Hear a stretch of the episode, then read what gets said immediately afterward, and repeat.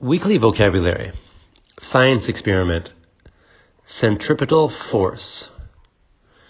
Centripetal force. Circular motion. Continue. Spin. Create. Marble jar, accelerate. Conversation practice. What happened when you spun the BB in the balloon? It went in a circular motion around the balloon. How could you pick up the marble with the jar.